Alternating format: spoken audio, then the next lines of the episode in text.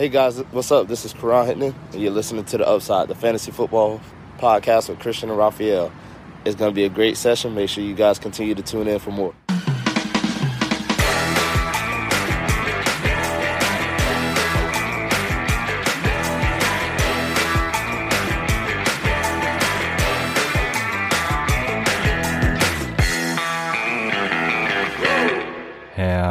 Herzlich willkommen, meine lieben Footballfreunde, bei Upside, dem Fantasy Football Podcast.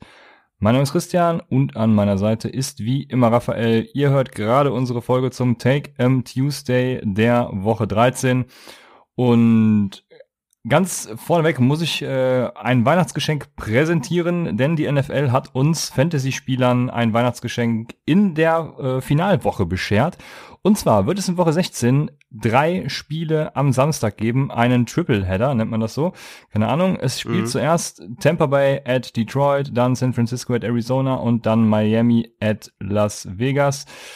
San Francisco spielt übrigens auch vorher schon at Arizona, aber gegen wen anders? Die dürfen ja nicht mehr in Santa Clara sein. Das äh, nur der zur Info. Ähm, bei Beginn Woche 13 haben Carolina und Tampa Bay. Raphael, wie liefen deine Matchups? Ja, wie in der Saison halt so üblich. Ich habe mal wieder so meine sechs Ligen gewonnen. Ich, äh, es läuft halt, ich glaube, bis, also vor zwei Jahren lief es, glaube ich, noch besser, wenn ich mich recht erinnere. Aber dieses Jahr ist einfach, es, es läuft einfach so gut. Und ja, ich bin gespannt. Heute, hab, heute haben noch ein wichtiges Matchup hier in der Pipeline gegen Johnny. Grüße an Johnny. Upside ist ja diese Saison sein Kryptonit. Der hat weder gegen dich noch gegen mich in irgendeinem Matchup dieses Jahr gewonnen. Und ich hoffe, ich kann diese Serie aufrechterhalten. Dazu muss Juju unter 14 Punkten bleiben. Äh, Im PPA allerdings. Äh, aber das, das sollte machbar sein. Und äh, ja, dann bin ich da auch auf Playoff-Kurs, glaube ich. Äh, wir haben da so ein anderes Playoff-Verfahren, aber ich denke mal, ich bin dann auch auf Playoff-Kurs da in der Liga. Und ja, es läuft einfach sehr gut und äh, bin gespannt, wie viele Ligen ich dann letztendlich gewinne. Aber es war ein verdammt geiles Fantasy-Wochenende. Viele Highlight-Plays, viele Big-Plays. Also war echt ein geiles Wochenende. Ja, fand ich auch. Wir werden ja gleich auf die ganzen Matchups zu sprechen kommen. Also waren einige schöne Sachen für mich auch dabei. Zunächst äh, gab es auch ein paar Verletzungen. Ähm, du wirst dich natürlich, ja, du wirst traurig sein, so sage ich mal. Daniel Jones hat sich verletzt, Colt McCoy hat übernommen. Was hat Daniel Jones? Hamstring hat er und es soll wohl nicht so schlimm sein. Soll wohl auf eine Woche hinauslaufen, dass er out ist. Soll dann in zwei Wochen wieder da sein. Ja, ich weiß nicht, ob ich mich jetzt so krass ärgere, dass er nicht spielen kann. Aber Schauen wir mal, ne? Wir, sind jetzt 4-7, wie auch immer wir das geschafft haben. Und in, in der Division reichen wahrscheinlich so sechs Siege wahrscheinlich. Weiß ja. ich nicht, kommt drauf an. Aber wir sollten irgendein Spiel noch gewinnen äh, oder zwei Spiele vielleicht noch gegen Cleveland oder so. Oder ja, ich weiß nicht, wie wir noch. Äh, wir, also ich sehe gerade, wir haben Seattle, Arizona, Cleveland, Baltimore und Dallas. Das heißt, wir werden wahrscheinlich nur noch ein Spiel gewinnen. ja, gegen Arizona. Ja, ja, okay, das ja. Christian live zu verfolgen, wenn die Cardinals spielen, das ist einfach unfassbar lustig. Aber ich denke mal, ja, gegen Dallas 17, das ist wahrscheinlich der einzige Sieg und könnte dann vielleicht reichen, je nachdem, wie die anderen Teams abschneiden, aber keine Ahnung, mal gucken. Daniel Jones soll eine Woche raus sein, aber es hat, glaube ich, äh, ja, eher weniger Auswirkungen auf, auf, das, auf Fantasy, würde ich sagen. Es ist halt irgendwie alles Code äh, bei den Cardinals und die Offense mhm. ist eh nicht gut und ja. Ja, Colt McCoy wird übernehmen. Ähm für mich jetzt auch nicht so wirklich eine geile Fantasy-Option. Äh, da würde es wahrscheinlich bessere Streamer geben. Also da beschäftige ich mich jetzt noch nicht mit. Und dann ist Teddy Bridgewater verletzt rausgegangen. Da habe ich auch noch keine näheren Infos zu, aber beobachtet das auf jeden Fall. Auf Running Back waren Josh Jacobs und Philip Lindsay out, äh, beziehungsweise sind äh, verletzt rausgegangen. Äh, Philip Lindsay mit Knie und Josh Jacobs mit einem schon confirmten Ankle Sprain. Ähm, Ankle Sprain klingt für mich jetzt erstmal schlimm, weil das ist ja auch das, was Saquon Barkley ähm, mal hatte und noch irgendwer, ich weiß gerade nicht, das hatte, hatte Camara, Camara, aber ist das High Ankle Sprain Ach, oder ja. Mid oder Low? Ah, siehst du, da ist der Unterschied. Ja, ja, alles klar. Ähm, High Ankle Sprain ist das Schlimmere und das andere mhm. nicht so, weil, weil sie meinten nämlich, Josh Jacobs könnte nächste Woche wieder spielen und ja, also abwarten, ne? Noch können wir dazu nichts sagen. Äh, ja. Injury Reports wird es wieder auf unserer Shiny App äh, geben, sofern die Teams die aktualisieren. Gestern, gestern habe ich gesehen, dass New England so fair war und die Injury Reports komplett nicht aktualisiert hat für diese Woche, wo es, was ich eigentlich dachte, wäre Pflicht, aber gut. Also ich bin da auch auf äh, die Teams angewiesen. Wenn die ihre Arbeit nicht machen, dann kann ich meine auch nicht tun. Dann Wide Receiver, DJ Moore, der hat eh Bye Week natürlich, ne? Aber ähm, ist auch verletzt. Das nur der Vollständigkeit halber. Und ich würde sagen, dann können wir direkt starten, oder? Let's go.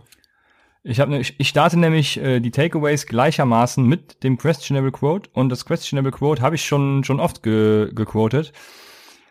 I'd go for it again 10 times out of 10 because you're not beating that team with a field goal. Von wem ist das Zitat, Raphael? Von dem Cliffy.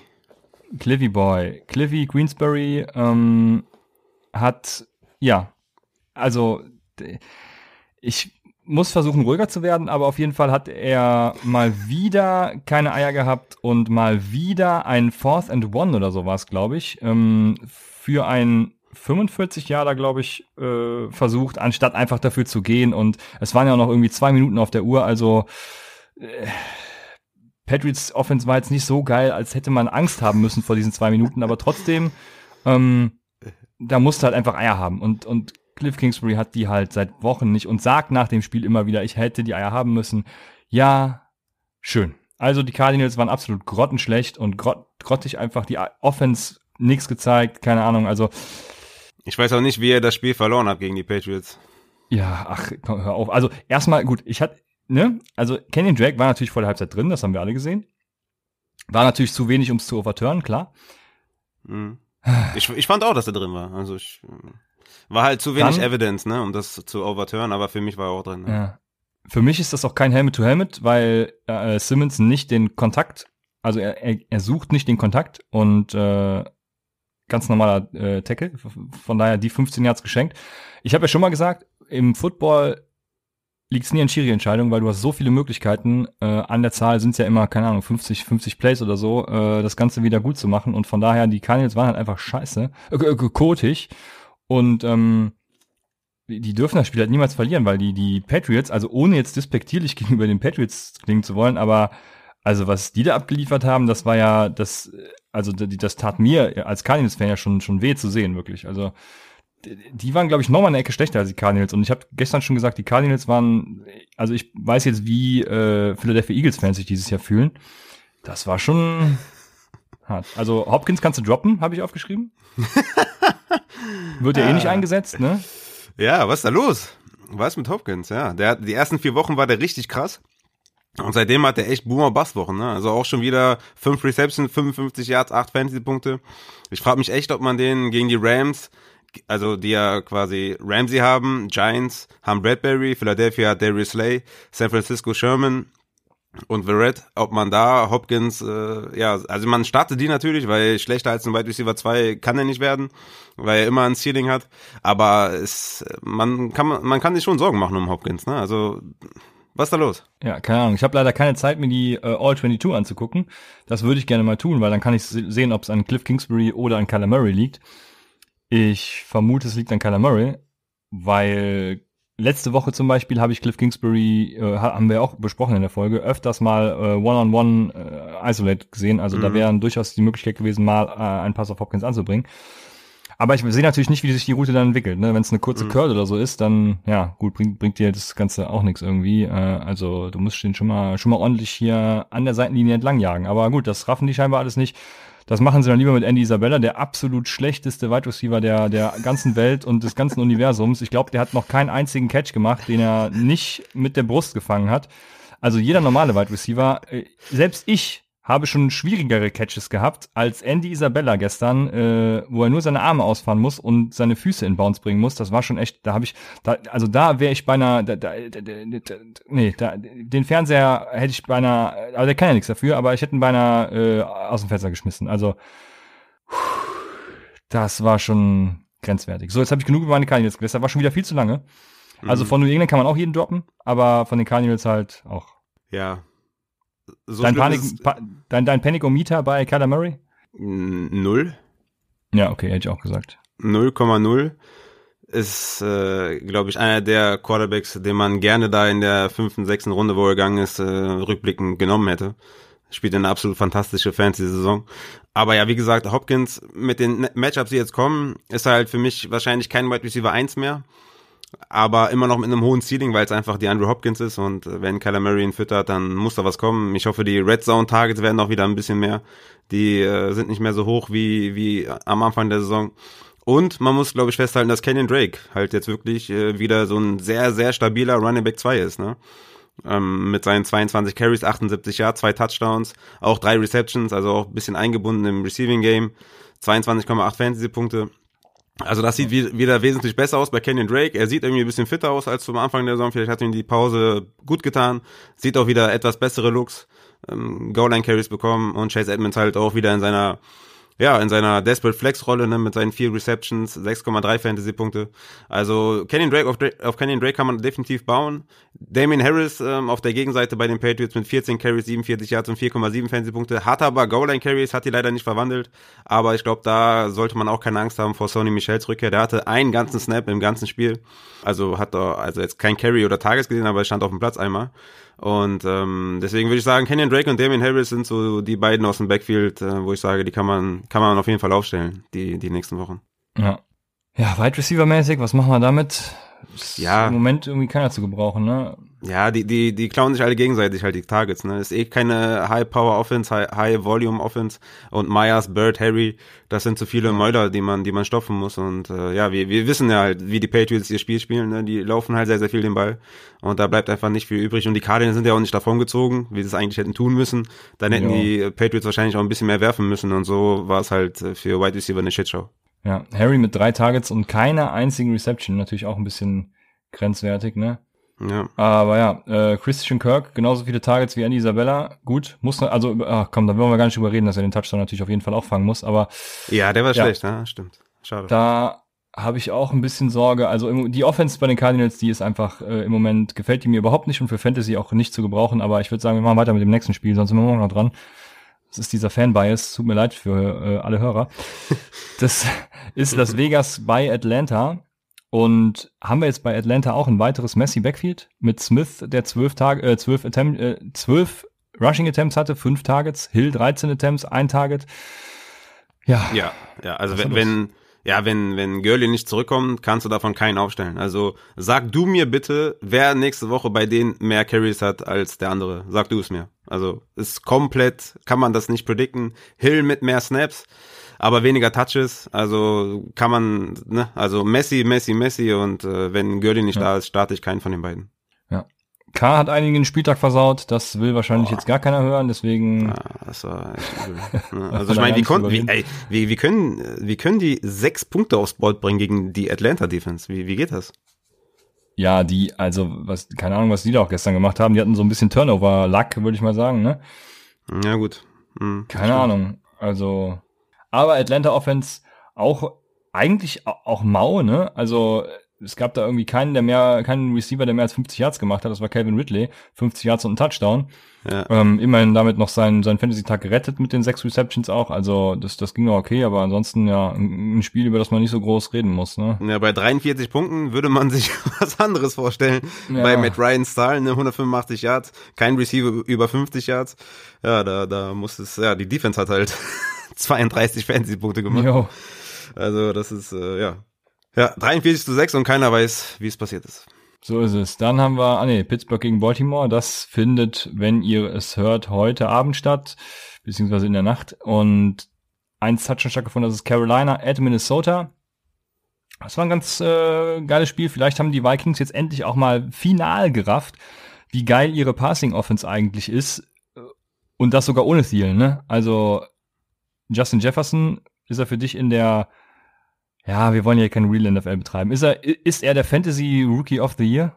Ja, ja. Ich habe jetzt noch nicht, ich habe jetzt nicht alle Zahlen von jedem Rookie jetzt gerade im Kopf, aber ja, also auch Real Life und Fantasy-wise, ja, definitiv. Ähm, stell dir mal vor, dieses Volume bekommt er jede Woche, ne? Also ja. das war jetzt für Kirk Cousins äh, Season High in Attempts mit 45 und Season High in Completions mit 34 für Cousins. Also das war Season High, einfach 34 Completions. Äh, das ist schon lustig. Und für Justin Jefferson ist jetzt halt Jacksonville, Tampa Bay, Chicago und New Orleans die nächsten vier Wochen, also relativ harte Matchups und Also wenn da jetzt ein Fenster offen ist zum, zum äh, Sell High, wenn, wenn die Ligen das noch erlauben, würde ich das jetzt tun. Weil klar, Jacksonville wird nochmal schön, aber dann Tampa Bay, Chicago, New Orleans kann ich mir vorstellen, dass wieder viel, viel gelaufen wird. Und das ist halt immer das Problem mit diesen, mit diesen Offenses. Offenses ne? Und Adam Thielen kann ja auch wiederkommen. Das heißt, diese, ja, diese 13 Targets von Jefferson, was auch Season High ist, wird er halt so, glaube ich, nicht mehr bekommen. Ne? Ja, das denke ich auch. Olabisi Johnson war Injury Replacement für Adam Thielen aber der wird ja nächste Woche wiederkommen, deswegen würde ich dem nicht so große Beachtung schenken. Auf der anderen Seite ist ganz interessant gewesen, äh, DJ Moore hatte jetzt die dritte Woche in Folge mehr Targets als Robbie Anderson und diesmal eben sogar auch mit Teddy Bridgewater. Also ähm, die letzten drei Wochen DJ Moore 27, Robbie Anderson 22 Targets, beide zwar mit 15 Receptions, aber Moore hatte 373 Air Yards und Anderson nur 220. Ähm, Moore hat damit einen Warper von 0,79 und Anderson nur von 0,55. Also ich mhm. hätte im Moment lieber DJ Moore als Robbie Anderson. Ja, und jetzt, jetzt ist der in den Zahlen vorne und wer macht den Touchdown? Robbie Anderson. Ja. ne, also, und Curtis Samuel. Hat er gestern einen gemacht? Ich weiß es gerade gar nicht. Nee, er hat gestern keinen gemacht, aber ja. das, das war der erste Touchdown von Robbie Anderson seit Woche 1. Ne? Also verrückte Welt. Äh, und deswegen ist halt, man kann beide aufstellen, ne? DJ Moore und Robbie Anderson wird ja jetzt gar nicht zu viel philosophieren, wen von beiden eher, sondern einfach Beide genau, sind ja, äh, auf jeden Fall hundertprozentige Starter und äh, müssen in die Line-Up safe. Ja, das passt. Sehr gut. Dann haben wir Chicago at Green Bay. Hast du das Spiel noch live gesehen? Ja, Junge, wen fragst du hier? Ja, ich dachte es mir. Dann erzähl doch mal ein bisschen. Ja, ich war natürlich mega hyped, ne, weil ich hatte ja Allen Robinson Shares und äh, der Typ hat ja komplett abgefackelt und ähm, deswegen, das war ziemlich geil. Der hatte acht Receptions, 74 Yards, zwei Touchdowns, 23,4 Fantasy-Punkte. Also von daher, das war mega und ansonsten, ja, war es halt eine Aaron Rodgers Show. Der hat die Bälle wieder geil verteilt und ähm, ja, Chicago, äh, selbe Shitshow wie, ja, von Anfang an halt, ne? Ja ist halt gut äh, für, für die Owner, für Allen Robinson und äh, David Montgomery. Der, der Grund, warum wir ja gesagt haben, holt euch die Low, äh, Allen Robinson und äh, Monty, war ja das Schedule, ne? Und du hast es jetzt gesehen ja. halt äh, gegen, gegen Green Bay, Montgomery direkt mit 103 Yards, 40 Receiving Yards dazu, ein Touchdown, 22,8 Fantasy-Punkte. Und das ist halt der Weg, ne, von den beiden. Mit schlechten Matchups, die jetzt kommen, Detroit, Houston, Minnesota, Jacksonville. Das ist, besser geht es nicht und deswegen sind die beiden halt die ultimativen bei Low-Spieler gewesen wir gehen ja auch so langsam ins, äh, gegen Ende der Saison. Ne? Ähm, in Dynasty-Ligen kann man sich jetzt überlegen, hey, wenn man nicht in die Playoffs kommt, äh, hole ich mir mal so einen ja, Spieler, der mir nächstes Jahr was bringen könnte. Und ein Kandidat da wäre tatsächlich Daniel Mooney für mich. Der hat äh, 10 Targets wieder gehabt bei 138 Air Yards. Allen Robinson wird Free Agent. Also ich gehe mal davon aus, sie werden was Vergleichbares wiederholen. Ne? Sie werden jetzt nicht mit Daniel Mooney als Wide Receiver 1 in, ins Rennen gehen. Das ist, denke ich, uns allen klar.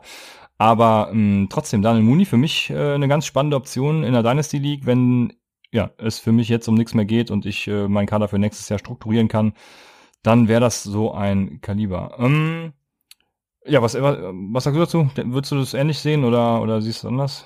Nee, finde ich super. Daniel Mooney ist, ist so ein, ja, ist so ein Spieler, den man so in einem Trade-Angebot so als Nebensache verkaufen kann. Weißt du, dass man sagt, ja komm, ja. gib mir noch Daniel Mooney dazu. So nach dem Motto, weißt du? Ja, dass du ein bisschen äh, hinterrückst und dann hast du halt So tradet Raphael. Also, so, ja, ja.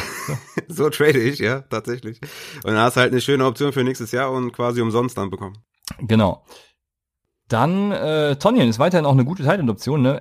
Marcus Wallace Scantling blieb ohne Target, äh, obwohl er bei fast jedem Snap eine, eine Route äh, lief. Und ja, Tonyan auch mit Lazar, mit Wallace Scantling, äh, mit Adams äh, immer noch eine Titan-Option. Das nur mal der Vollständigkeit halber. Wir wollen ja nicht viel über Titans reden, aber so lustig, wenn du sagst, Tonyan weiterhin eine gute Titan-Option, halt übelst Touchdown-dependent, ne? wie halt jeder andere außer Kittel und Waller irgendwie. Ne?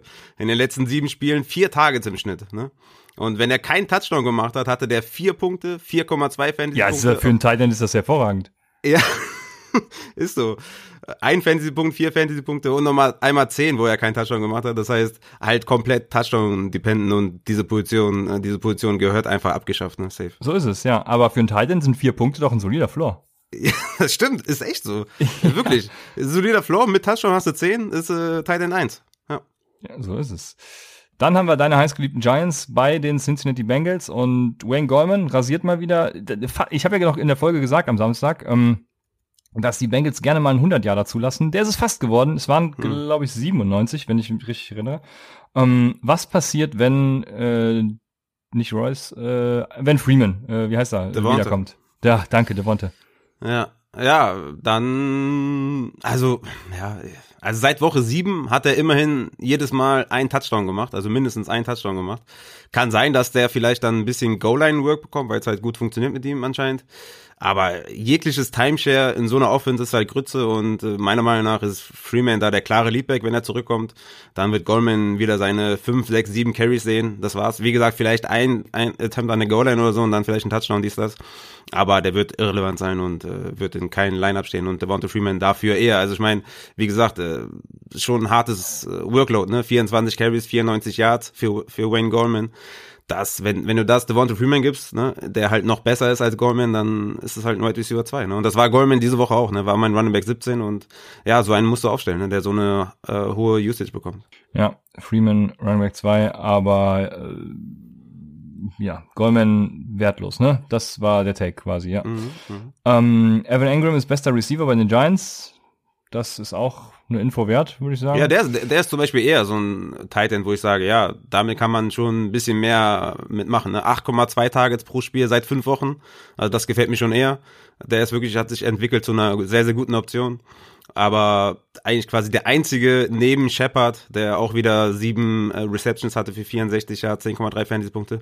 Und die nächsten drei Spiele Seattle, Arizona und Cleveland hat. Also ziemlich gute Matchups kommt dann natürlich auch der Quarterback-Play an, aber Shepard und Ingram sind so mit quasi dann Devonta Freeman die einzigen, die man da starten kann. Alle anderen sind halt wirklich wertlos und Slayton wieder mit einem ordentlichen Scheißspiel und äh, leider, leider, ne? Also es liegt nicht an Slayton, der ist ein guter Wide Receiver, aber Daniel Jones kriegt es einfach nicht hin und deswegen ist Slayton halt ja ein Drop-Kandidat weiterhin. Ja. Sind das auch die Cincinnati Wide Receiver? Immer noch gesagt, Tyler Boyd äh, hat weiterhin Floor und wird weiterhin liefern, aber es ist nicht passiert. Ja, leider nicht passiert. Ne? Das ist halt genau das, was ich halt in der Folge ja angesprochen habe.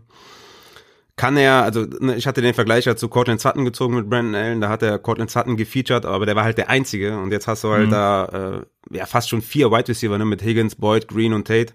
Äh, wenn man Tate noch dazu zählen möchte, der hatte zwar nur zehn, äh, nur zehn Snaps, damit 30 weniger als AJ Green zum Beispiel, aber es sind halt viele Optionen ne? Und äh, ja, und dann ist ja die Qualität von den Pässen nicht gut. Und Higgins hatte ja mit fünf Receptions noch einen Touchdown äh, mit zwölf Fantasy-Punkten, Tyler Boyd nur drei Receptions, 15 Yards, drei Fantasy-Punkte. Also Boyd ist immer noch derjenige, den ich eher starten würde, aber alles, alles Optionen da bei den Bengals, die man nicht haben will in seinen Ja. Lineups, vor allem jetzt in den wichtigen Wochen, kann man leider, obwohl die natürlich extrem gut gestartet sind und eine High-Volume-Offense, ist alles leider vorbei, seitdem Burrow out ist. Ja. Brandon Allen hat ja äh, gerade mal knapp über 100 Yards geworfen, also Ja. kannst ja komplett vergessen, ne? Deswegen, Ja. ähm, ne, deswegen bin ich da auch ja raus. Also ich glaube, du hast es auch gesagt, Boyd äh, wäre noch der einzige, den ich nehmen würde, aber ansonsten äh, Ja. kannst du mich da äh, vergessen. Also da, Ja, aber Boyd ist, Boyd ist halt leider wirklich ein Low-End Wide Receiver 3 und ja, es hat quasi- sehr weh getan, das stimmt. damit quasi wirklich eigentlich gar nicht mehr aufstellbar. Das Einzige, was man noch mal festhalten kann, ist Giovanni Bernard mit 38 Snaps und Samaji Pirai mit 7 Snaps. Das heißt, Bernard immer noch der Leadback, hat aber auch nur 8 Carries für 32 Yards, 2 Receptions für 17 Yards, 5,9 Fantasy-Punkte. Aber ja, wenn der in die Endzone fällt, hat er immer noch so seinen 13, 14 Punkte. Aber das ist alles andere als sexy da in der Offense. Da kannst du eigentlich so gut wie keinen starten. So ist es. Dann sind wir bei Cleveland at Jacksonville und ähm, was Talca? Talca, ne? Talca und Jan haben es uns gesagt. Landry ist eskaliert, hat aus den begrenzten Möglichkeiten in Cleveland das Optimum rausgeholt, ne? Ähm, viele Targets gesehen, alle Targets quasi fast äh, neun- 0,98 Whopper hat er gehabt. Ja. Das ist schon, das war, ist glaube ich der drittbeste Wert. Äh, müsst jetzt gerade mal gucken, aber ich meine, das wäre der drittbeste Wert der Woche.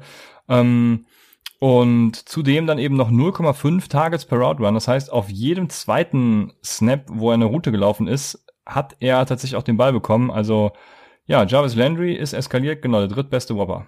Ja, ja, guck mal, wir hatten ja heute in, in unserer Gruppe, hatten wir quasi darüber geredet, ob man das bereut, wenn man jemanden auf die Bank setzt, der mehr Punkte gemacht hat als ein Starter, den man dafür gebencht hat. Ähm, ich würde Jarvis Landry jederzeit wieder benchen, aus dem einfachen Grund, dass die einfach, also Baker Mayfield für, hatte 19 Completions, ne? 19 Completions und glücklicherweise acht davon zu Landry, ja. Also Ja. das ist einfach sehr, sehr viel, was Landry da abbekommen hat. Und klar will ich ihn jetzt auch aufstellen, wenn er jedes Mal elf Targets sieht. aber das ist einfach nicht der Fall in dieser Offense.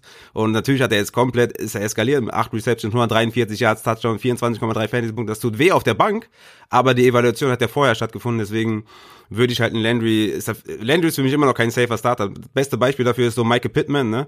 Äh, das ist das beste Beispiel für solche Offenses. Ähm, der hatte zwei Receptions für 28 Yards, 3,8 Fantasy-Punkte, den haben auch viele gestartet aufgrund des Upsides, aber ja. diese Leute sind halt eher eine Boomer-Bust-Option in solchen Offenses. Entweder das klickt oder das klickt halt gar nicht. Schlechte Passing-Offense und viel Laufspiel ist für mich eine, eine Kombination, wo ich einen Wide Receiver einfach nicht starten möchte. Ja, also Baker Mayfield, ich weiß nicht. Äh, für den geht's ja bald auch ums große Geld, ne? Und immer wenn er irgendwie nach Geld fragen würde, oder sein Agent zumindest, dann, ähm, dann würde ich ihm diesen Pass in die Endzone von gestern zeigen. Also ja, stimmt. damit wäre für mich jegliche Verhandlung beendet. Das ist ja. Ja, safe. Boah. Safe. Was war das? 86-prozentige Wahrscheinlichkeit, dass der Ball ankommt? Boah, ich weiß. Er, er muss ja noch nicht mal, ähm, Higgins war es, ne? Rashad Higgins. Ähm, muss er noch nicht mal anwerfen. Kareem Hunt war genauso frei, also gut, so frei nicht. Er hatte immerhin nur anderthalb Meter oder so Separation. aber für NFL-Verhältnisse komplett frei. Ähm, ja, aber Higgins ist natürlich, also der, wie man den verfehlen kann, ich glaube, den hätte selbst ich getroffen und ich kann echt schlecht werfen. Ja, also Baker Mayfield ist kein Franchise-Quarterback. Ja. Ich meine, die Offense läuft, ne, weil sie, weil sie, weil sie halt äh, mit Nick Chubb, glaube ich, ein Top 3 Rushing Running Back haben und mit Kareem Hunt, ja, mindestens mal ein Top 10 Package Running Back, also der, der kann ja laufen und äh, den Ball gut fangen. Also wegen den beiden sind sie halt so gut und natürlich die O-Line, ne? Aber sie sind safe nicht da, wo sie sind, wegen Baker Mayfield. Und Baker Mayfield ist kein Franchise Quarterback, der ist viel zu schlecht. Ja. Auf der anderen Seite haben wir den Franchise Quarterback in Mike Glennon. Der hat natürlich komplett abgeliefert, wie wir es von ihm gewohnt sind. Ähm, und da ist Colin Johnson der Gewinner des Spieltags. Colin Johnson hatte vier Receptions aus neun Targets, 96 Yards, ein Touchdown bei 135 Air Yards, 2,82 Yards per Route Run. Also ähm, gar nicht mal so schlechte Zahlen, würde ich sagen. Für dich auch ein Dynasty Target? Nee. Also Char kommt, sorry, Char kommt ja zurück, ne? Dann ist er die Outside-Waffe. LaVisca Chenault hat seine, also wird hoffentlich noch seine Rolle finden dann im Slot oder ja, hoffentlich nicht outside. Und dann ist noch Keelan Cole da, also äh, Colin Johnson kein Interesse, ne.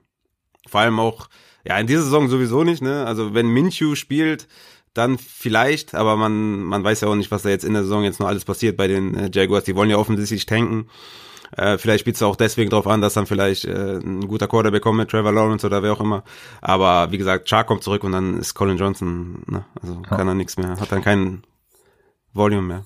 Ja, wer für mich eher ein Trade-Target ist, das ist LaVisca Chenault. LaVisca Chenault leidet krass darunter, Outside spielen zu müssen. Mm, ist für meine Begriffe ein Slot-Wide Receiver und aus dem Slot ist er auch der Wide Receiver Nummer 14 über die gesamte NFL, was Yards per Route Run angeht, mit einem Wert von 1,97. Ähm, bei Wide Receiver mit mindestens seiner Snap-Anzahl, äh, die bei 70 liegt, auf jeden Fall über 70. Ich habe mit mindestens 70 Slot-Snaps ähm, genommen. Also da ist er Wide Receiver Nummer 14 und leider sieht er eben nur 29,6 Prozent der Snaps im Slot, was mit Sicherheit auch daran liegt, dass DJ Shark hier und da mal mhm. out gewesen ist. Ja. Aber ja, Outside sieht er halt nur knapp über einem Yard per Route Run, also das ist schon ein deutlicher Unterschied, ne? Und von daher, glaube ich, leidet er sehr darunter. Also LaVisca Chenault wäre für mich ein Buy-Low-Target, was ich mir für nächstes Jahr auch holen würde. Ja, safe. Eigentlich ist er Yards after Catch ein Monster und muss, da, muss ins Slot und braucht seine kurzen Slant Routes oder so. Dann kann er eskalieren. Outside ist halt, ja, ne? Wie du schon angesprochen hast. Er ist halt, er muss da in den Slot und Chark outside, dann neuer Quarterback, also Dynasty bei Low-Kandidat auf jeden Fall, 100%. Ja, direkt mal gerade gucken, wer den hier bei uns hat, dann kann ich äh, ja, Jan. ein Angebot. Ah, okay. Ähm, da müssen wir mal Verhandlungen treten. Dann, äh, nee, Dallas hat schon gespielt. Dann haben wir New Orleans at Denver und also eigentlich wäre jedes Wort für, über dieses Spiel zu viel, ne? Das muss man ganz klar okay. sagen. Aber man muss natürlich auch mal festhalten, wie schlecht Taysom Hill ist. Das, mhm. das muss man einfach festhalten. Äh, Taysom Hill war laut PFF der drittschlechteste Quarterback des Wochenendes, der nur dahinter kam als zweitschlechtester Cam Newton, der auch unfassbar schlecht war. Und also das wirklich, das hat mir, das hat mir sehr leid getan, weil ich habe mich echt gefreut, dass es am Anfang der Saison so lief und alles und gestern, ich hatte ihn auch in ein paar Ligen und ja. Naja, und der schlechteste natürlich ist klar, war dann ähm, Vorname, Vorname, äh, Ken Kendall. Kendall, ne? Kendall. Kendall hinten von den Denver Broncos. Ähm, gut, da, da frage ich mich halt auch, ne, was hat sich Denver jetzt, also Denver hatte überhaupt keinen Bock, irgendwas aufzuziehen, ne? Also, äh, die haben ja noch nicht mal versucht, mit Kendall hinten irgendwas zu starten. Die, Kendall hinten hatte einen A-Dot von 15,8. Der hat äh, gestern, der hat gestern mehr Deep Passes rausgeknallt als äh, Taysom Hill in seiner gesamten Karriere. Er hatte übrigens nur neun Passes insgesamt. Aber ähm, also was sie da versucht haben, keine Ahnung, ge ge gebt dem Jungen doch irgendwie einfache Konzepte, Mesh-Konzepte oder was weiß ich, äh, ein bisschen Hilo, was jeder, also das, das kann ja jeder aus dem FF, der mal irgendwie Quarterback gespielt hat. Ne? Da muss man ja jetzt nicht in das ganze Playbook irgendwie neu erfinden. Da machst du eine Vanilla-Offense, was du in der Off in der Preseason spielst. Äh, mhm. Keine Ahnung. Also, aber das, was die da gemacht haben, das, also wirklich, da denke ich mir nur, seid ihr komplett irre. Äh, ich hatte ja hinten auch empfohlen und habe ihn, hab ihn auch gestartet, muss man. Ich, ich halte mich ja an meine Empfehlung. Ich habe hinten gestartet. Unter anderem hat hinten ja gegen dich auch gespielt. Das hat mit sich ja. mit Jared Goff ein bisschen ab, aufgehoben zum Glück äh, in der Pipeline-Liga. ja, das ist richtig. Ja. Ja, ich, ich hatte ja, ich hatte ja gesagt, also davon abgeraten, den zu spielen. Es sei denn, es war jetzt irgendwie, ich hatte glaube ich so Jason Myers so als, äh, als, äh, ja, als so ungefähre Maßrichtung. Range, da hatte ich dann Range, genau, da hatte ich dann hinten über hinten über Myers, aber das war auch das Maximum. Ich habe gesagt, stellt den am besten nicht auf. Ich, man muss sagen, man muss dem auch schon ein bisschen Credits geben, ne? Also der war schon mutig, der, der, der Boy, ne? Hat das schon versucht, alles rauszuholen. Also Credits an, an, den, an den Boy. Aber ja, das war Fantasy-wise natürlich scheiße. Und äh, Taysom Hill muss man festhalten, 16,5 Fantasy-Punkte, ne? Also 10 Carries, 44 Yards, zwei Touchdowns. Was willst du mehr? Ja, und ne? man fragt sich, wie, wie das zustande gekommen ist. Ja, ich, ich hatte es ja noch im, im Livestream gesagt. Die werden das Spiel nicht verlieren. Und äh, also Sean Payton wird äh, Taysom Hill nicht benchen, auch wenn er drei Interceptions wirft. Solange die führen, wird er den nicht benchen und äh, der will das Spiel, der will die Spiele gewinnen mit Taysom Hill und Taysom Hill wird auch gegen Atlanta spielen und solange solange Atlanta nicht mit 30 zu 7 führt, wird Winston das Feld nicht sehen, weil er will das durchboxen. Er will es durchboxen und genau das ist äh, eingetreten, wie ich das vorher vermutet habe. Glaubst du, Taysom Hill wird nächste Woche starten? Ja, 100 Prozent. Ja, ich glaube das tatsächlich auch und äh, ich verliere meinen Glauben an die NFL. Also das ist wirklich unfassbar. Während James Winston halt auf der Bank sitzt, ne? Es ist, es ist unfassbar. Also da sitzt halt ein Quarterback auf der Bank und es spielt ähm, kein Quarterback. Also es ist halt äh, wirklich unfassbar. Ich muss noch mal sagen, wie grottenschlecht Taysom Hill ist. Ja, aber er will es. Sean Payton will es. Er will entweder will er irgendwas beweisen, weil wenn er wenn er das gemacht hat, um zu sehen, ob Taysom Hill ein Franchise Quarterback sein kann, was man ja annähernd ja, dann hat er gesehen, einem, dass es nicht ist. Ja, genau. Also in einem Paralleluniversum, wo ein Winston nicht auf der Bank ist, kann man das irgendwo verstehen, ne? Aber jetzt hat man ja schon zwei Spiele gesehen und das gegen Denver war ja wirklich des Grauens schlecht. Spätestens jetzt muss ein Sean Payton, muss er sagen, okay, er ist kein Franchise Quarterback, schmeiße ich jetzt Winston rein. Aber da ist vielleicht auch ein Ego-Problem, dass man sagt, ey, ich kann es auch mit, mit Taysom Hill, weil Quarterbacks don't matter. Keine Ahnung, aber es, es ist schon verwunderlich. Ne? Die bezahlen Taysom Hill ja auch viel, viel mehr Geld als den James Winston. Ne? Vielleicht liegt es auch daran, du weißt, wie die NFL ist und uh, I don't know. Ja. Es ist eigentlich schade, dass sie nächste Woche gegen Atlanta spielen, weil da wird es natürlich wieder, ah, ja, naja, gegen die Defense, naja, egal. Wir wollten eigentlich, also ich habe gesagt, jedes Wort über die Spiel ist zu viel, jetzt haben wir schon wieder viel zu viel geredet. Murray auf jeden Fall, eine Frage noch, genau, das ist eigentlich das Wichtigste dieses Spieltages. Ist Latavius Murray mit Taysom Hill die bessere Option über Alvin Kamara? Ja, ich habe, ich werde Kamara auch wieder vor Murray haben aber er hat natürlich nicht annähernd das Ceiling wie mit Breeze, ne, weil halt auch kein Passspiel vorhanden ist, ne, und und mhm. Murray auch der der sag ich mal der Short Yardage Runner ist ähm, oder der Primary Runner auch so so ist, gerade in neutralen Situationen und und Camara ist halt der ja der der bessere Running Back, aber in so einem System, was sie da spielen, brauchst du Camara wahrscheinlich in der Form gar nicht, ne? Also ja. äh, diese Woche hatte Murray 19 Carries, Camara 11 Carries, letzte Woche hatte Latavius Murray 12 Carries, Camara 13 Carries. Ähm, das ist, äh, ja, ich meine, das ist schon heftig. Ne? Murray mit 24 Fantasy-Punkten diese Woche, letzte Woche mit 9 Fantasy-Punkten und Elvin Kamara einfach mit 5,7 Fantasy-Punkten diese Woche, letzte Woche mit 10 Fantasy-Punkten. Und im Receiving Game halt letzte Woche 0 Receptions, diese Woche eine Reception für Elvin Kamara. Ja, das ist einfach Wahnsinn. Ne? Das ist einfach Wahnsinn, wie man halt seinen Playmaker so äh, also gar nicht einsetzen kann, weil man einfach mhm. einen Dully spielen lässt. Das ist einfach unfassbar. Aber Camara unter Taysom Hill ist mit Sicherheit kein Running Back 1, aber hat immer noch das Ceiling, weil er halt jede, also jederzeit ein Big Play machen kann. Ne? Ja, das ist so, aber die Frage kam ja auch im Discord-Channel von FRunner08 und ich, ich sehe die Frage durchaus als berechtigt an. Also ja. Ja. Also äh, muss man jetzt noch eine Woche durch. Ja, ja, da, das ist es halt. Ne? Da muss man jetzt noch eine Woche durch. Äh, Camaras Upside ist natürlich komplett dadurch limitiert, dass äh, Taysom Hill die Touchdowns erläuft und jeder weiß es, aber keiner macht was gegen. Also keine Ahnung. Ähm, da ist sein Ceiling natürlich limitiert, dadurch, dass er keine Touchdowns macht und durch die Receptions sowieso. Also, boah, ich hätte auch im Moment überhaupt keine Lust, Alvin Kamara zu starten, aber. Aber du wirst ihn wahrscheinlich auch, du wirst ihn wahrscheinlich auch nicht benchen. Ja, du hast wahrscheinlich, wenn du Camara hast, keine bessere Option. Das ist das Problem. Es sei denn, ja. du hast irgendwie James Robinson äh, auf dem Wafer aufgegabelt, dann würde ich James Robinson und Antonio Gibson natürlich fürs Starten und Camara benchen. Also das ist äh, überhaupt keine Frage. Ja, du, du wirst aber Camara wahrscheinlich mindestens mal auf die Flex packen. Ne? Das ist halt. Äh ja, genau, das kommt dann halt, ja, geht halt immer noch gegen Atlanta, ne? Da hat er letzte Woche 10 Fantasy-Punkte. Äh, hatte natürlich auch einen Touchdown, aber er hatte wenigstens äh, 13, ja. 13 Touches. Es wird halt schwer sein, den zu benchen. Das ist einfach so. Ja, das, das ist in der Tat so, ja. Da gebe ich dir vollkommen recht. Vor allem jetzt mit äh, Josh, ach nee, Josh Jacobs haben wir eben gehabt, der soll ja wieder spielen, aber naja, wenn man so einen hat, äh, in einer Liga hat zum Beispiel einer Josh Jacobs und Alvin Kamara, also da ist natürlich alles im Eimer. Dann, ähm, Philipp Lindsay ist ja outgegangen und Royce Freeman hat seine Rolle eigentlich eins zu eins übernommen und sah sogar besser aus als Melvin Gordon, was die Statline angeht. Denkst du, Royce Freeman wird äh, Lindsays Rolle eins zu eins übernehmen oder ist Melvin Gordon dann der Leadback? Welche Rolle meinst du? Also äh, das, das war ja da, das war ja Vogelwild. Also ja, also er hat Snaps gesehen. das ist seine Rolle.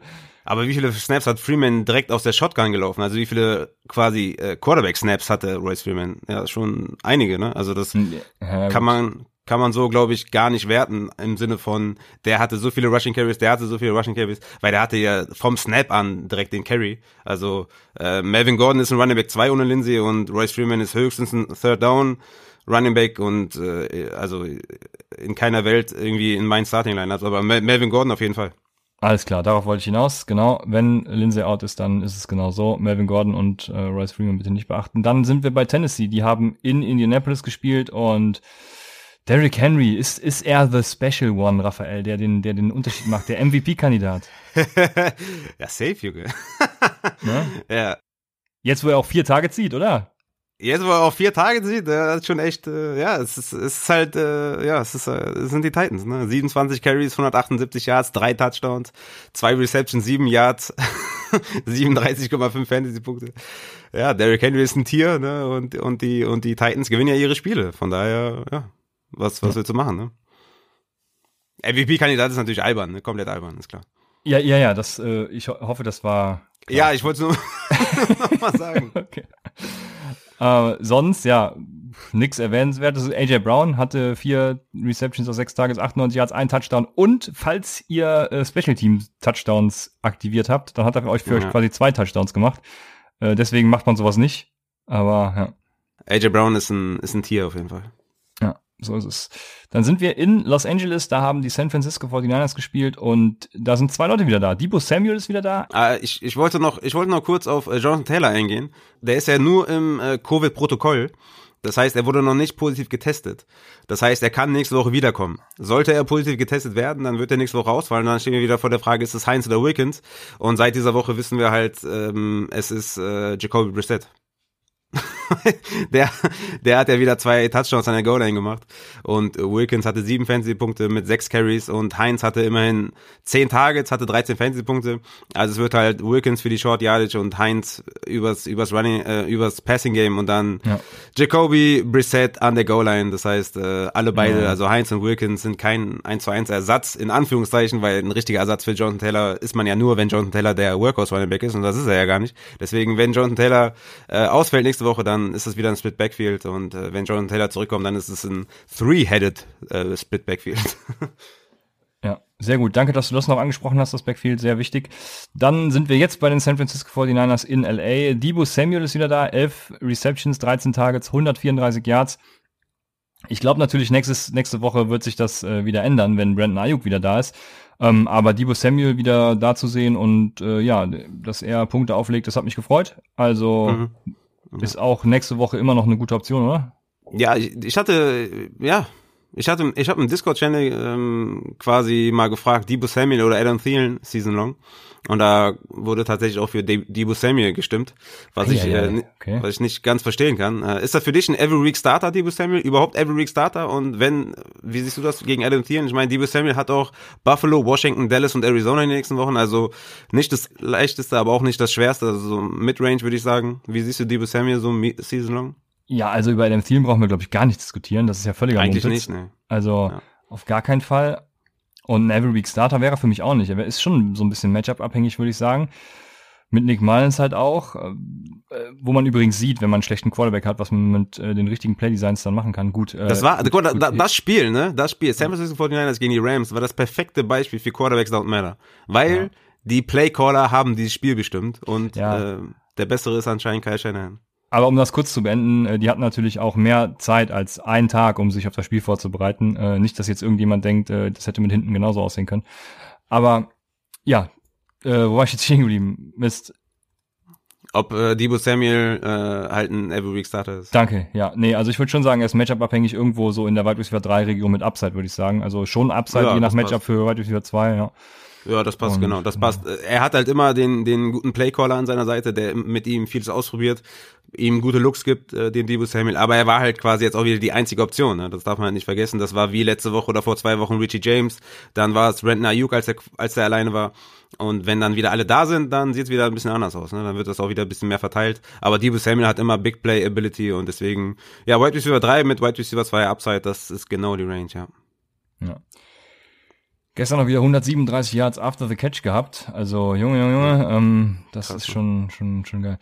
Äh, Roddy Mostert ist auch wieder da, Raphael. Zwei Touchdowns, hat damit seinen Fantasy-Tag gerettet. Wir haben ja gesagt, schmeißt ihn sofort rein, genauso wie Eckler, zu dem wir später noch kommen. Also alles richtig gemacht. Jo, Leadback Dann- und ja. Ah.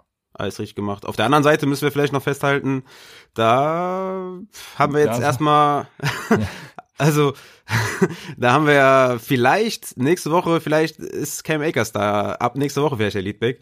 Der hatte neun Carries für 84 Yards, einen Touchdown, 14 Fantasy-Punkte, sah bei seinen Attempts sehr, sehr gut aus. Daryl Henderson, den du ja sowieso hast, der hatte 10 Carries und 19 Yards, sah also relativ scheiße aus. Macon Brown ist halt immer noch der Third Down Running Back und keiner weiß warum. Das heißt, Cam Akers, wenn er Leadback wird, ist halt nicht der ultimative Leadback, sondern halt schon eher der Rushing Leadback. Aber Cam Akers sollte man auf jeden Fall auf der Rechnung haben und könnte dann ab nächster Woche vielleicht das Backfield so langsam übernehmen, ne? Ja. So ist es. Ja, was mich gestern gewundert hat, ich habe so so ein, zwei Runs vor Augen, wo also Inside Runs durch die Mitte, wo Daryl Henderson komplett, ich glaube, das hast du letztes Jahr vor dem Draft auch gesagt, dass er äh, beziehungsweise letztes Jahr waren wir noch gar nicht vor dem Draft, aber letztes Jahr vor dem Fantasy Draft, so, dass er geilen Burst hat, also so schnell wie der angetreten hat, das äh, hat mich sehr überrascht, das fand ich sehr geil. Ähm, aber Er, gut, er ist halt ein ja. Downfield-Hitter, weißt du? Und Ja. das ist halt, glaube ich, das Problem von dieser Art an Running Backs. Die haben diese eine spezielle äh, Fähigkeit, aber das ist zu wenig, glaube ich, auf dem NFL-Level. Ja. Dann haben wir die Miami Dolphins bei den New York Jets und Junge, die Andre Washington. Ha! Ha! Da ist er. Ja, Hat aber er. leider nichts aus seinen Möglichkeiten gemacht, aber da ist er. ja. Ich, ich frage mich ja, wie sehr hassen die Dolphins ihre Offseason-Verpflichtungen mit Breeder und Howard. Also ich meine, Howard ist ja nicht mehr da, ne? Aber wie, also ich verstehe null, ja, wie man diese beiden Running Backs signen kann und die, also Ja, für ein Jahr sogar noch traden. Wa also war was also da, äh, ich meine äh, äh, ist jetzt kein neuer Coach oder so da oder also äh, wer also erklär mir das Wie, Keine also, Ahnung, ich weiß nicht. Aber ich weiß nur, dass die Andrew Washington geil ist. Bis ja ja das auf jeden Fall ich habe ja auch damals gesagt als ähm, als klar war das Gaskin aus habe ich ja gesagt Washington ist für mich der mit dem meisten Upside haben Ja. ja viele nicht verstanden aber wie man sieht ist Washington auch einfach ein guter Running Back und Breeder scheinen sie nicht zu vertrauen aber bitte erklär mir das wie man einen Breeder und Howard so derartig äh, ja, wie man die nicht so mögen kann und dann holt man die in der Free Agency äh, in der Offseason. Das ist einfach Keine unfassbar. Ahnung. Nächste Woche kommt Gaskin wieder. Genau, also genau, was ich noch sagen wollte. Flores, Flores war ja eigentlich so ein so ein Coach, der halt ein äh, Leadback halt featured, ne? Also mit, wir haben es ja gesehen mit Ahmed äh, und mit mit Gaskin und jetzt mit Breeder machen sie es halt nicht. Aber wenn wenn ähm, Gaskin wiederkommt, wird er halt wieder der klare Leadback sein. Ah, Die Andrew Washington. Ich kann dich nicht aufgeben. Aber ja, es ist natürlich nix, äh, macht man nix mit. Also Ja. ja, lässt man da, wo er ist. Dann haben wir äh, die Parker und Fitz Connection. Also die läuft wieder. Acht Receptions aus 14 Targets für 119 Yards. Ich war zufrieden, weil Parker und Woods äh, hatte ich als zur Auswahl in vielen DFS Cash Games und ich habe mich natürlich für Parker entschieden, weil Fitz und Parker, Junge, das klickt einfach und da ist das ja, ich, hatte, ich hatte es in der Folge noch angesprochen, dass die Jets viele Receptions und viele Yards an, an Wide Receiver abgeben und genau ja. das ist passiert. Ne? Acht Receptions für Parker, 119 Yards, 15 Fantasy-Punkte. Genau das eingetreten tatsächlich. Ja, war ein schöner Abend. Schade, ein Touchdown wäre noch geil gewesen, wäre es richtig geil, aber äh, so ein super Tag für Devonta Parker und äh, soll aber nächste Woche dann wieder Tour äh, zurückkommen. Ne? Ist das so? Ah, verdammt. Mhm. Mhm. Verdammt, ja. Dann war's das mit der Parker Connection. Aber naja, also wertlos ist er jetzt nicht, aber. Aber können wir zu den Jets vielleicht kommen? Weil ich habe genau. ich hab da, ich hab da was Geiles gesehen auf Twitter. Oh. Und zwar, dass äh, die Jets, äh, also dass okay, Adam Gaze kommt. Jetzt bin ich gespannt. und der Ach so, das Adam mit dem Gaze, Play, ja, ja. Äh, genau, Adam Gaze und der OC Dowell Loggins splitting Play Calling about 50-50. Und das seit vier Spielen. Und das bei mir hat direkt Kopfkino eingesetzt, ne? Weil ich, ich frage mich, wie das, wie das passiert. So, dass der, der eine sagt so, ey Bro, äh, an, äh, bei First Down, ne, lass mich mal übernehmen, ich bin richtig krass bei sowas. Dann so ein äh, Inside Run, zwei Yards, dass du dann sagst so, ey, hast du gesehen, zwei Yards, heftig, ne? Aber lass mich den, den Second Down auch noch machen, ich hole noch mal zwei Yards und dann gebe ich dir das Third and Long. So stelle ich mir das dann ungefähr vor bei den beiden, dass sie sich so gegenseitig die Calls hin und her schieben. Also was für einen Sinn hat das denn, dass, äh, dass die das, also 50-50 Playcalling, also es reicht ja schon, dass sie Running bei Committee haben und die ganze Scheiße. Jetzt auch noch 50-50 Playcalling, also was, was ist da los? Die Begründung war ja auch geil. Die Begründung war ja, dass, äh, äh, ah, ich krieg's nicht mehr im genauen Wortlaut zusammen, aber er will die Spiele nicht verlieren. Deswegen behält er immer noch 50 Prozent und gibt's nicht komplett ab. Ja, super geil, mir, ne? Nee. Ja. Ey, das ist so lustig, ne? Ich kann mir aber gut vorstellen, dass Adam Gaze das erste und second down macht, ne? Und dann sagt, yo, yo, Dole, jetzt bist du dran. Third and long ist dein Thema. Wenn du es verkackst, sage ich, ja, das third, die Third Downs macht mein, macht mein Kollege. Ja. Richtig geil. Ach ne. Ja, Denzel Mims scheint bei den Jets die einzige Konstante zu sein. Der war jetzt auch nicht so gut mit vier Receptions aus acht Targets, 67 Yards, hat aber 109 Air Yards. Äh, Perryman hatte 135 Air Yards, war gestern auch äh, gut. Aber Mims ist für mich die einzige Konstante im Jets Receiving Game. Das ist immer noch einer, den ich ähm, anvisieren würde, aber ist im Moment natürlich nicht wirklich strong startable. Höchstens einer für die Desperate Flags, aber mehr auch nicht, ne? Ja, auf jeden Fall. Aber wen man, wen, wen man starten kann, ist natürlich jetzt, wenn äh, LaMichael Perrine out ist, äh, Frank Gore, haben wir gesehen. Ja, Frank Gore ist, hat uns genau das gegeben, was wir von Frank Gore erwarten, ja, und zwar ein alter David Montgomery. ja, ist richtig. Genau, viel Volume, wenig, äh, wenig Kreatives, wenig Jadic und ja, aber 10 Fantasy-Punkte. Nimmt man mal mit, ne? Bei 21 Touches. Ja. Warum nicht? ja. ähm, einen effektiveren Running Back und einen effizienteren Running Back und einen viel besseren Running Back haben wir bei den Los Angeles Chargers. Die haben in Buffalo gespielt und Austin Eckler ist wieder da. Und Austin Eckler war nicht nur der beste Running Back, sondern auch der beste Receiver. Ja. Austin Eckler hatte 11 Receptions aus 16 Targets für 85 Yards und 14 Attempts für 44 Rushing Yards, 30 Touches damit insgesamt. Also ja. Aber war so klar, ne? Es war so klar, dass dann, genau dann, kommt Joshua Kelly mit seinem Goal-Line Carry und ja. verwandelt den zum Touchdown, ne? Genau dann kommt Joshua Kelly. Das, oh. enttäuscht er mich, ne? Elf Wochen lang. Und dann kommt er um die Ecke und klaut dann auch noch meinem Eckeler den Touchdown. Ne? Ich hab mich so aufgeregt. Ja, ich, ich glaub's, ja. Also schön. Ja. Machen wir weiter mit Buffalo. Bei Buffalo gibt es eine neue Hoffnung und das ist Gabriel Davis. Der hatte drei Receptions aus vier Targets für 79 Yards, ein Touchdown äh, als John Brown Ersatz. Ist für mich so ein weiteres Dynasty Trade Target, weil John Brown äh, wird Free Agent und damit kann man ordentlich Cap Space sparen, wenn man den los wird. Ähm, und Gabriel Davis hat ihn ja ganz gut ersetzt. Also da könnte man mal pokern und sagen, hey, den nehme ich dir gerne ab für irgendwas, was ich nicht will. Ja, ein Drittrunden-Pick. Zum Beispiel, ne? Ja. ja. Ja. Hat er echt auch Flashes in der Saison gezeigt, also ja, ja. gehe ich mit. Aber er hat doch nicht, also er spielt ja nur die vierte Geige und er hat doch keine Snapshares, also ein Drittrundpick ist schon okay dafür. So ungefähr könnt ihr das machen. Dann. Aber erstmal erstmal erwähnen, wie gut äh, das Team von demjenigen ist. Ja, und auch, dass es sehr clever war, Gabriel Davis zu draften, aber leider ist er ja nicht so eingeschlagen wie erwartet. Ja, also, genau. Ja. ja. Dann kommen wir zu Kansas City at Tampa Bay und was soll ich dazu sagen? Also da gab's auf beiden Seiten schöne Sachen. Fangen wir mal mit Mahomes und Hill an. Die hatten eine gute Connection. Hill hatte 269 Yards für drei Touchdowns. Und jetzt kommt das eigentlich krasse. Passt auf, Leute. Äh, jetzt muss ich gerade gucken, äh, der wievielte, wievielte Platz das ist. Aber äh, Tyreek Hill hatte einen Whopper von 0,84. Das ist gerade einmal der 2, 4, 6, siebt beste Whopper. Also bei dem Ganzen da. Äh, Target Share und Area Share. Äh, ihr wisst es, wie man den Whopper ausrechnet. Und das, also was ist Kansas City bitte für eine Offense? Auch für Fantasy dann eben, ne? Ja, ist krank. Gut, man weiß nie, welcher Wide Receiver da die, die Touches sieht, deswegen äh, die Receptions, deswegen. Ja, geht, ne? Aber, Tyreek ähm, schon, schon die Saison über eine Wucht. Ich habe den in der Money League und äh, der, der ist einfach krank. Also der macht ja auch Touchdowns ohne Ende. Der hat, der hat außer, außer in zwei Spielen hat er halt jedes Mal mindestens einen Touchdown gemacht, ne? Ja. Also Tyreek Hill, Travis Kelsey und Patrick, Ma äh, doch Patrick Mahomes, äh, Junge. Ja.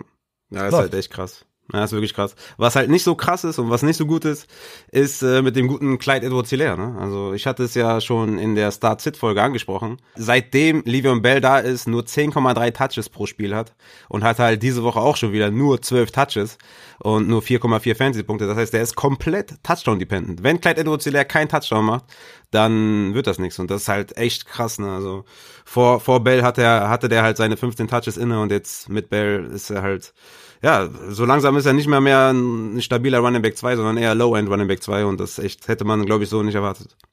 Ja, das stimmt. Dann haben wir auf der anderen Seite natürlich Ronald Jones. Und Ronald Jones, James Wiebe, hates to see it, hatte einen Receiving Touchdown. Ja, und was für ein. Geil, ne? Das war ja, also, das war das, das, äh, das, äh, der, der, ja, da fehlen mir die Worte. Ja, der wäre der wär Fantasy Gold, ne? Also wir sind wir sind ja Fans hier bei Upside von Ronald Jones. Wir wir wir bekennen uns da ganz klar zu Ronald Jones. Wir finden ihn krass. Und wenn das sein Running, wenn das sein Backfield wäre, ne, boah, also äh, der würde er komplett ausflippen. Ne? 9 Carries, 66 Yards, eine Reception für 37 Yards, wie gesagt, der Touchdown 16,8 Fantasy Punkte. Und Leonard Fournette einfach mit 33 Snaps und Ronald Jones 21 Snaps. Äh, das ist einfach Ja, so eine Frechheit, ne, dass Leonard Fournette immer noch, äh, der hat sechs, sechs äh, Touches, Leonard Fournette.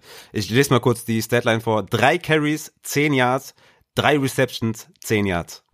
Also, wer, guck mal, Bruce Arians, ne, der ist wirklich auch einer, wo ich sage, guck mal, lass es doch einfach sein, so. Ich meine, das ist, das ist einfach nichts, ne? So, Ja. Du hast Ronald Jones, der ist einfach richtig explosiv, der, der ist einfach ein verdammt guter Running Back und guck dir einfach die Zahlen von Ronald Jones an, guck dir die Zahlen von Leonard Fournette an, dann weißt du eigentlich alles und dann steht Fournette öfter auf dem Platz, also ich, ich verstehe es nicht. Ja, ich finde Bruce Arians und Byron Leftwich, die versauen generell den Tampa Bay Buccaneers irgendwie. Ja, das ist Ja, auch ein Duo, Saison, ne? also- Unfassbar. Ja, hat bei den Cardinals schon gut geklappt, warum nicht auch woanders? Dann äh, haben wir ja Chris Godwin und Mike Evans natürlich, Antonio Brown äh, nicht so gescheint, aber ja, also was soll man zu der Offense sagen? Ne? Halt Ja, man, man, man, man muss einfach auch sagen, ne, dass, dass warum ich Arians halt auch so kacke finde, ist, dass der sich einfach, ähm, ja, dass der, dass der Brady in sein, in sein Konzept zwingt, ne? Und das ist halt, warum? Also gibt Brady doch einfach diese Short, äh, Medium Routes, anstatt immer diese Deep Balls, die ja anscheinend diese Saison einfach nicht klicken, ne? Egal mit wem, ob mit Evans, der hatte neun Targets, drei Receptions, ähm, 50 Yards, wenigstens zwei Touchdowns. Damit hat er natürlich wieder seinen Tag gerettet. Ähm, mit Antonio Brown klickt's auch deep nicht. Also warum das die ganze Zeit forcieren? Gib ihm doch einfach die Looks, die er am besten kann.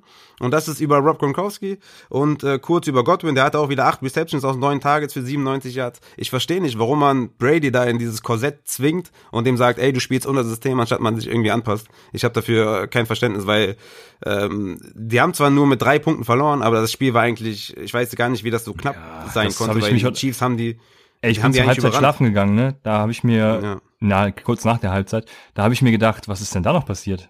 Ja, Also- irgendwie, irgendwie sind die noch mal rangekommen, aber Ja, die Äh, Chiefs hatten keinen Bock mehr. für mich haben die Tampa Bay Buccaneers so gut wie keine Chance. äh, Vor, vor allem, es waren so ein paar, es war so ein paar, also ich glaube, keiner hat eine Chance gegen die Chiefs. Das ist das größte Problem eigentlich. Wir haben gerade darüber geredet, welche Franchise wir so ganz cool finden, wenn wir jetzt kein Team hätten. Also ich empfehle euch die Chiefs. Da habt ihr auf jeden Fall was mit zu feiern die nächste Zeit.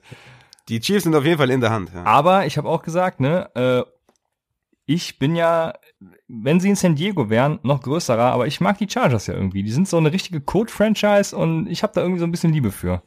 Ja, bei dem hättest du natürlich auch viel Spaß, ne? Weil du, weil Coach Lynn ist natürlich auch einer der schlimmsten, was so, äh, äh, was so Darüber haben wir eben gar nicht geredet, ja, über, über diesen, ja. also was, was, äh, also, äh, also, äh, es war ein Two-Scoring-Game. Das heißt, du brauchst einen Touchdown und der Onside-Kick muss klicken. Und du ja. hast 40 Sekunden oder so waren es auf der Uhr. und du und du callst einen Inside Run oder was war's? Also äh, ja, ist krass. Das geilste war, das geilste war danach noch. Ich glaube, das geht auf Herbert natürlich, weil äh, zehn Leute haben Pass, ein Passing Play gespielt und nur Justin Herbert hat irgendwie den Quarterback Sneak gemacht. Deswegen mhm. glaube ich, ist das Herberts Fehler gewesen, aber das war auch für mich äh, schon ein Königsplay. Ja, ist Wahnsinn, wahnsinnig auf jeden Fall. Und Lin, da hätte es auf jeden Fall viel Spaß, den zu haten die ganze Zeit, weil der gibt viel Anlass, aber no. der wird auch nicht mehr lange da bleiben. Ne? Also allein die, allein die Entscheidung, Tyra Taylor spielen zu lassen und dann so rumzukacken. Ja, soll ich jetzt äh, Taylor spielen? Soll ich Herbert spielen? Ja, Herbert ist ein Rookie. Ja, Herbert hat nicht gut geworfen. Ey, allein dafür muss man den schon lebenslang aus der NFL verbannen, dass der einen jungen Kerl wie Justin Herbert so Ach komm, egal, scheiß drauf. Ich ja. bin aggressiv. Ja. Ich habe gerade die Push-Nachricht bekommen, ähm, dass, äh, wo ist es denn jetzt hier? Genau, Josh Jacobs hat nur einen sprained Ankle und hat eine Chance, diese Woche zu spielen. Das ja. äh, zu, zu Booker irgendwie, Warrior Target scheint sicherlich zu haben. Okay, ja, das ist wichtig für gleich. Deswegen kommen wir jetzt auch direkt zu den Welfare Wire Targets und Quarterbacks, ne? James Winston natürlich, aber das wird nicht passieren. In, in welcher Welt? Ja. ja, in einer, in einer ordentlichen. ja. Ja, also, äh, fangen wir an mit Running Backs und ich hätte jetzt hier Devonte Booker als meinen Kandidat Nummer eins gehabt, aber wenn du das so sagst, ne, dass Josh Jacobs spielt, dann ist Devonte Booker natürlich off. Frank Gore ja. sollte überall vergeben sein. Wenn nicht, dann habt ihr kein Upset gehört. Ähm, dann solltet ihr es besser tun, was ihr jetzt hiermit hoffentlich dann, also was ihr hiermit jetzt tut. Äh, also herzlich willkommen und Franco hätte die letzte Woche haben können. Dann ähm, Cam Akers, was sagen wir zu Cam Akers? Ja, wie gesagt, sieht ähm, am besten aus, meiner Meinung nach. Äh, wurde ja auch in der, war ja auch der erste Pick der Rams. Man hat, ich habe auch nicht verstanden, warum sie äh, so wenig Carries gegeben haben äh, in der Saison. Scheint jetzt nach der Verletzung wieder ein bisschen fitter zu sein ja, hat letzte Woche einen Touchdown gemacht, diese Woche einen Touchdown gemacht, ist effektiv, sieht gut aus und sollte dann das Backfield so langsam übernehmen und ich würde für K-Makers jetzt auch schon, also wir sind am Ende der Saison fast, ne, also wir sind jetzt in Woche 13, ich würde da schon so meine 15, 20 Prozent äh, rausknallen und ähm, hoffen, dass es mal langsam in die Richtung geht, dass K-Makers da mehr Arbeit sieht. Ja, die habe ich leider nicht mehr, die ging, ging für Kendall hinten drauf. Ja, das war, war ein Stinker, ja. Äh, Cam Akers, ja, also man muss dazu natürlich sagen, äh, also wenn ihr jetzt nicht euer Championship-Team sowieso schon habt und jetzt nur noch irgendwie auf Upside gehen könnt, die spät hinten raus nochmal klappen kann, dann, dann habt ihr sowieso, ja, dann seid ihr sowieso lost. Oder wenn ihr Verletzungen abfedern müsst und eben nur für eine Woche Ersatz braucht, das sind jetzt die Tipps. Entweder nur für eine Woche oder wirklich irgendwie die Upside-Jungs. Und Cam Akers ist für mich so ein Upside-Jung. Das ist jetzt keiner, den ich nächste Woche reinschmeißen würde, weil er ein gutes Matchup ja. hat oder so. Ja. Sondern das wäre für mich nur die Upside, die eventuell entstehen könnte, weil sie ihn dann mehr featuren. Ja, gut gesagt, sehr gut gesagt. Genauso ist es. Genauso ist es. Dann haben wir noch äh, eben Royce Freeman haben wir auch schon behandelt, würden wir beide nicht aufnehmen. Und ähm, Ito Smith haben wir auch gesagt, wir wissen beide nicht, wie es nächste Woche aussieht mit äh, Brian Hill und Ito Smith. Ich finde Ito Smith ja seit letztem Jahr auch eigentlich ganz ganz nice. Ich, ich bin mhm. hätte würde ihn starten, aber was die Falcons machen, wissen wir natürlich nicht. Deshalb würde ich da jetzt auch nichts für hinblättern. Und Cam Akers würde für mich die einzige Running Back Option bleiben. Definitiv. Und es geht auch gegen die Saints, von daher sowieso keine Option. Und wie gesagt, kann kein Mensch vorhersagen, wer jetzt nächste Woche da mehr Snaps sieht oder wer mehr Carries sieht, mehr Touches hat. Deswegen würde ich auch jetzt für die Woche, wo wahrscheinlich dann Gurley auch schon wieder zurückkommt, würde ich das auch nicht machen. Alexander Mattison muss man vielleicht noch erwähnen, falls mit Delvin Cook irgendwas sich im Nachhinein noch rausstellen sollte, weil er ist ja auch kurz out gegangen. Aber, Aber die sollten ähm, auch alle, die, diese High-End-Anchor sollten alle nicht auf richtig, sein. Das ist es. Da gehen wir natürlich davon aus, dass die sowieso vergeben sind. Genauso wie ein Pollard, der viel bessere Werte hat als ein äh, Ezekiel Elliott übrigens. Und genau, diese High-End-Handcuffs, die sollten vergeben sein. Deswegen kommen wir wieder zu den Wide Receivers, wo es einige, ja, doch einige Optionen gibt. Ähm, und wo fange ich jetzt an? Also es gibt viele, Colin Johnson haben wir eben schon besprochen. Wäre jetzt keiner für dich, den du Season Long jetzt noch aufnehmen würdest, hast du gesagt? Auf gar keinen Fall. Ja. Dann haben wir noch äh, Gabriel Davis, den ich als Welfare Target natürlich auch hatte. Äh, wäre das einer, weil John, also das wäre so einer, wo ich sagen würde, hey, ich habe jetzt zum Beispiel einen DJ Moore, der sich verletzt. Ähm, Gabriel Davis, John Brown ist nächste Woche immer noch out. Dann hole ich mir doch mal Gabriel Davis, hat ein gutes Matchup und den hau ich rein.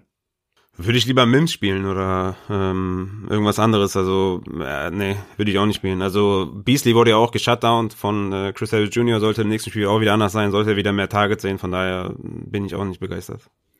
Okay, ja, Mims. Äh, gut, dass du es ansprichst. Mims ist, wenn er noch da ist, Brishard Perryman oder Denzel Mims? Mims. Okay, jetzt muss ich gerade mal gucken, gegen wen es nächste Woche überhaupt äh, geht. Moment, gegen die Raiders, okay.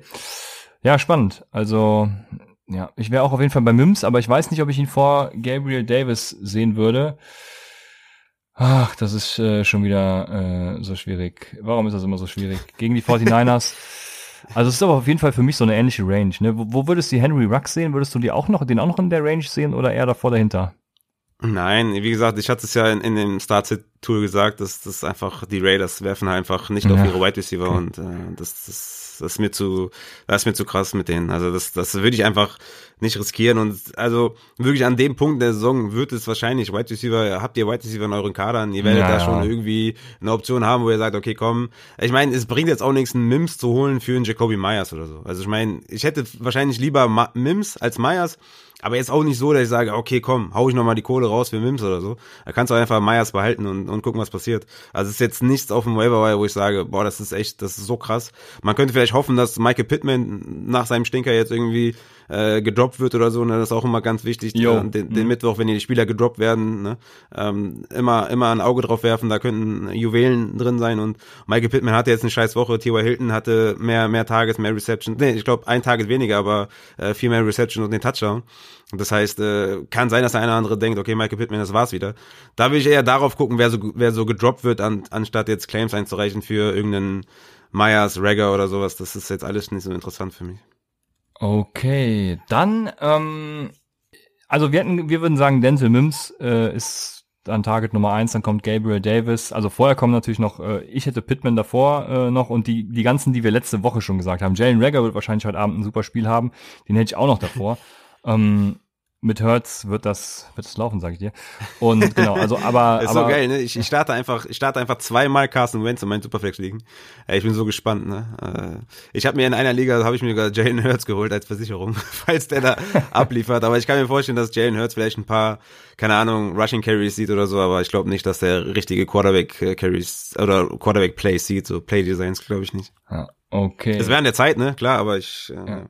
ja, also wir haben das ja schon in der Folge gesagt, es wäre äh, es wäre nicht nur an der Zeit, es wäre äh, also es ist überfällig. Also du sagst ja nicht, äh, hey, äh, ich gebe äh, Jalen Hurts mal ein paar Snaps, um zu gucken, äh, wie das so wird, sondern wenn dann sagst du halt auch, dass du ihn startest. Aber das ist das Problem halt, ne? Genau, wenn die jetzt sagen würden, wir starten den, dann ist halt was anderes. Jetzt halt ist halt so eine so eine flapsige Aussage, ne? Wir geben ja. dem ein paar Snaps, das bringt halt nichts. Ja. Das ist äh, dumm. Dann habe ich natürlich noch einen, man muss das Kind aber beim Namen nennen. Dann habe ich noch einen Namen, äh, Raphael. Wo sehen wir Brandon Silstra? Das habe ich schon wieder vergessen. Das war der Wide Receiver von den, äh, warte, lass mich überlegen, was ja. war das nochmal? Von Ach, den Scheiße, ich hoffe, da, ich hab's wieder vergessen. Von den Carolina ja. Panthers, Raphael. Das ist, genau, äh, wegen DJ Moore, der hatte genau dieselben Routen und hin und her. Ja, genau. Im, Im letzten Drive hat äh, Brandon Silstra genau den DJ Moore-Part übernommen und er ist auch der klare, Brandon Silstra ist der klare vierte Wide Receiver bei den Panthers.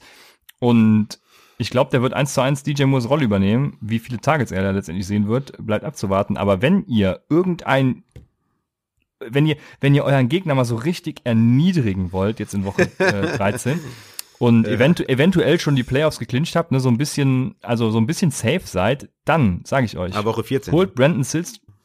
Ah ja, stimmt, die haben ja jetzt bei Week, ja. ja. Also wenn DJ Moore in Woche 14 noch ausfällt, Entschuldigung, erstmal so, und ihr die Playoffs schon geclincht habt und die nur in 15, 16 sind, also nicht, wenn ihr die Playoffs schon in Woche 14 startet, bitte, dann holt Brandon Silstra vom Waferwire und erniedrigt euren Gegner so richtig. Weil Brandon Silstra hat auch übelst Upside, ne? Also wenn er die DJ Moore-Rolle dann ein, äh, ausfüllt, ne, dann ist ja klar. Also dann macht er seine 10 Punkte oder was auch immer. Ja. Deswegen, ja. Brandon Silstra, ich sag's euch, Leute. Zuerst gehört bei Upside, ja. dem Fantasy Football Podcast. Ist so, ja. Ist, äh, ja, ist spannend. Woche 14 gegen die Broncos. Wenn man da die, die Coronas hat, den zu bringen, dann, äh, ja, wie du schon sagst, das wäre eine harte Demütigung. Aber könnten halt auch null Punkte, null Punkte für euch sein. Ne? Das ist schon, schon äh, schwierig. Hast du die News gerade bekommen? Die Push-Nachricht? NFL is now pondering a third postponed of the Ravens-Steelers game to later this week. Also könnte wieder verschoben werden. Genau, ich, ich habe äh, eben nur die, äh, genau, weil auch irgendwie Schnee in Pittsburgh liegt und die noch nicht mal anreisen können oder so. Also irgendwas ganz äh, Krudes. Und ja, sehr komisch. Also ist schon klar. Ihr werdet es wissen. Ja. Bevor wir es wissen. Ja, wahrscheinlich, ja. Also morgen wird es wahrscheinlich Aber, feststehen, ob es äh, verlegt ist, ansonsten wäre es ein bisschen blöd. Ich dachte nur, vielleicht kommen in der Laufe der Nacht halt noch ein paar News, aber ja, interessant auf jeden Fall. Das äh, ist crazy. Brandon Silstra hat ein Passer-Rating, wenn targeted, von 94,4. Das ist doch gar nicht mal so schlecht. Yards per Reception 13,3 in 2019 gehabt, 12 Targets, 8 Receptions. Komm, gucken wir nochmal 2018, wie viel hat er denn da gehabt? Passer-Rating, wenn Target, also auch wieder über, über 90, zwei Targets, ein Reception. Ja, ich sag's dir, Brandon Silstra, Leute, das ist der Shit. Fürs Wochenende, also für die Woche 14. Da geht's ab. Draft-Team von den Concordia Covers. Was gibt's Geileres? Also jetzt würde ich gerne mal äh, Lukas Lions Chess fragen hier ähm, äh, von der Group of Five. Ne? Ich glaube, das, das müsste doch die Group of Five sein, weil ich kenne die nicht, die, die äh, Concordia Covers. Ähm, das läuft, sage ich euch. Ich, Wie viel würdest du hinblättern für den? Ach, äh, den will den, den, den will doch eh keiner haben. Deshalb ähm, musst du für den wahrscheinlich gar nichts hinblättern. Okay. Aber ich, ich würde jetzt gerne mal, komm, du musst noch ein bisschen was erzählen. Ich will mal in den NCAA-Stats gucken. Alles, das ist sein Bruder, ne? Das ist Dylan Zilstra. Äh, komm, wir, wir lassen es dabei und sagen, äh, Zilstra ist einfach äh, eine Macht und kommen zu den Tight Ends. Und da braucht ihr natürlich Logan Thomas und Trey Burton und äh, jeden, den ihr sonst so kriegen könnt, der euch über die Woche rettet. Von daher haben wir's, oder? Ja, ich glaube, bei Tight Ends sind wir uns einig, dass, dass jegliche Analyse von, von Snapshare, Target Share, Routes Run, Air Yard, äh, was es alles gibt, ist alles hinfällig.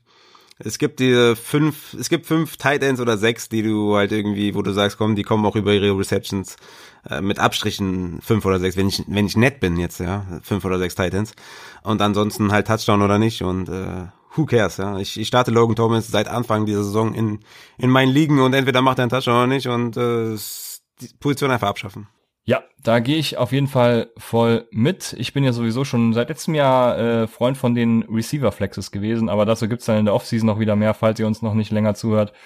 Ähm, genau, Raphaels räudige Defense wird wahrscheinlich morgen wieder